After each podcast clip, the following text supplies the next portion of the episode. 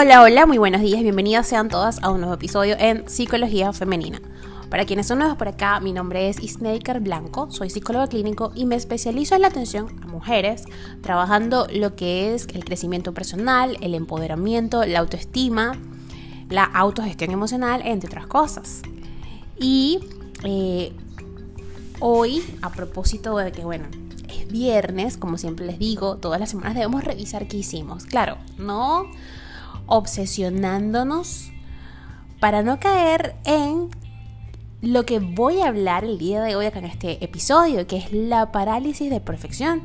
Algo que incluso en algunas ocasiones me ha pasado a mí eh, antes de hacer un episodio. Quiero que todo me salga perfecto y a veces me quedo congelada o paralizada porque me equivoqué, se me enredó la lengua, eh, escribí algo mal en el guion y digo, wow, no puede ser. A veces me sucede que hasta lo borro tres veces y me equivoco y me sigo equivocando y digo, wow, no, ¿por qué otra vez? Eh, bueno, eso es la parálisis de la perfección básicamente, ¿ok? Es cuando el miedo a fallar nos paraliza. Y es que hay veces en que ansiamos tanto alcanzar a la perfección y dar lo mejor de nosotras mismas que lo único que conseguimos es quedarnos bloqueadas. Si te ha pasado alguna vez esto, aquí en este episodio te voy a explicar el por qué. La parálisis de perfección define ese estado en el que uno decide alcanzar el 200% de su potencial y lo que se logra es quedarse en el cero. Decía Salvador Dalí, o mi querido Dalí, con gran acierto que si hay algo que debemos descartar de nuestra mente es la idea de lograr algo perfecto porque este estatus nunca se alcanza. Sin embargo, el cerebro no puede evitar alimentar ese enfoque, esa necesidad malsana. Cuenta la historia del cine que no hubo un director más perfeccionista y obsesionado por el detalle como David Lean. Gracias a él, contamos con maravillosas producciones como Lawrence de Arabia, El puente sobre el río Kwai y El doctor Shivago. Su fijación por cuidar cada plano resultaba exasperante, hasta el punto de agotar a buena parte del equipo de rodaje con sus demandas y particularidades. Conocido es el caso de su deseo de que en una escena del Dr. Shivago aparecieran un campo nevado con amapolas, la conjunción era por sí misma imposible de lograr, lo que ocasionó un notable retraso en el rodaje, además de pérdidas económicas. Explican sus biógrafos que ese afán de alcanzar la perfección en cada película le trajo periodos de depresión y desesperación, además de muchos descontentos con sus compañeros de profesión. ¿Y por qué te cuento esta historia? Pues bien, si te identificas con ello, puede ser que estés eh, experimentando lo que es la parálisis de la perfección. Eh, pues bien, hay muchas veces, ¿ok? Que el afán de perfección hace que algunas personas totalmente las hace insoportables, o sea, que algunas personas sean insoportables. A esto debemos añadir algo aún más importante, el sufrimiento emocional y el desgaste psicológico, ¿ok? Eh, y decía pues Manuel Vincent que la perfección es muerte, la imperfección es el arte. ¿ok? Y es que cuántas veces no nos ha pasado que algo improvisado resulte que salió de una manera que no esperábamos, por supuesto, y positiva, ¿no? Entonces, la ciencia nos dice que los jóvenes somos más perfeccionistas que nunca, ¿ok? Es más, trabajos de investigación como los realizados en una universidad en Canadá, señalan que el perfeccionismo se ha elevado de manera sustancial desde la década de los 90. Perdón. Los millennials luchan ahora mismo contra esta dimensión mucho más que las generaciones anteriores. Todo ello tiene un coste elevado que se traduce a menudo en trastornos de ansiedad, estrés, depresión e incluso trastornos de la conducta alimentaria. De este modo, el fenómeno más común en estas situaciones es sin duda la parálisis de perfección. Esta eh, consiste o se define como el miedo inmovilizador al fracaso y a no alcanzar nuestras expectativas, como también eh, las que otros tienen de nosotros. Así, cuando nos solicitan un proyecto, un trabajo o la aportación de una idea innovadora, es muy común decirnos a nosotras mismas aquello de que voy a dar lo mejor de mí, voy a ofrecerles algo extraordinario. Sin embargo, lo que sucede tras esta meta adoptada es que el estrés nos paraliza.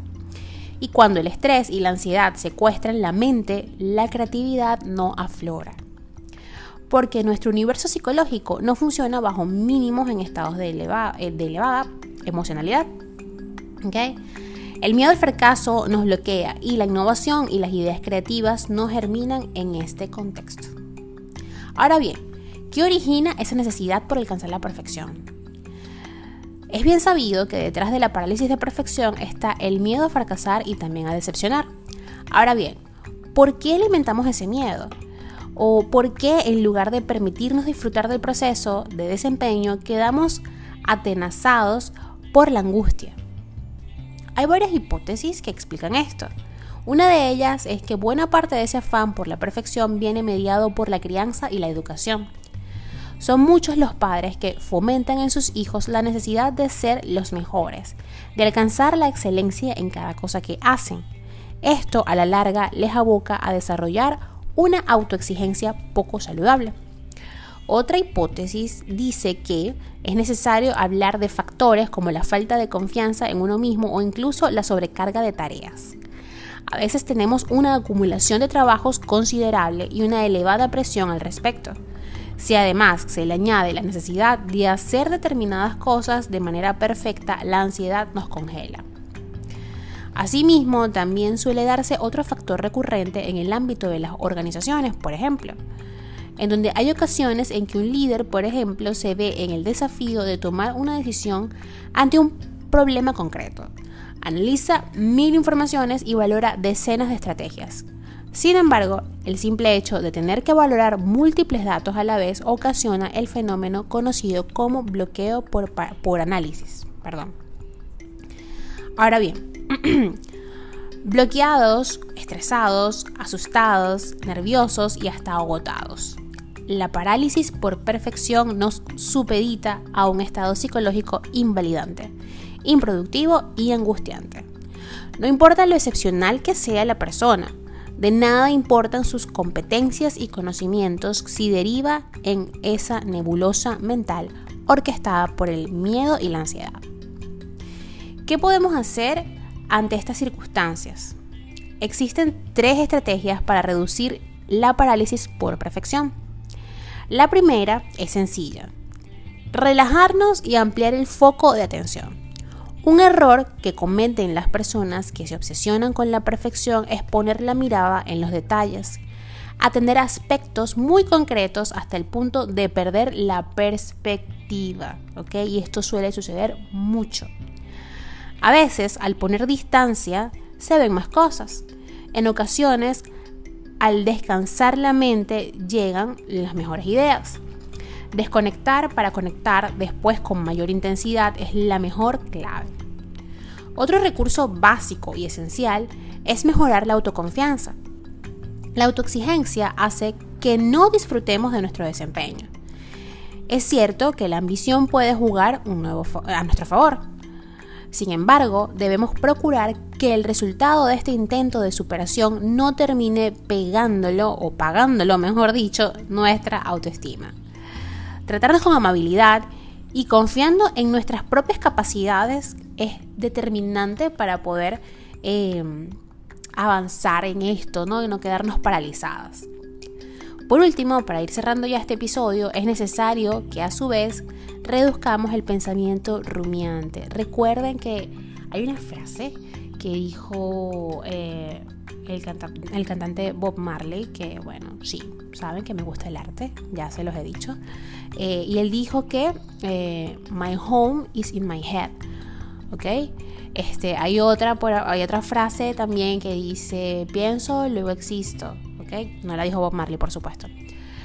Pero, este, todo, todo, las ideas, las emociones, todo comienza en nuestra cabeza. Es contenido cognitivo, señoritas y señores, si me están escuchando. Todo comienza, nace por un pensamiento. ¿Ok?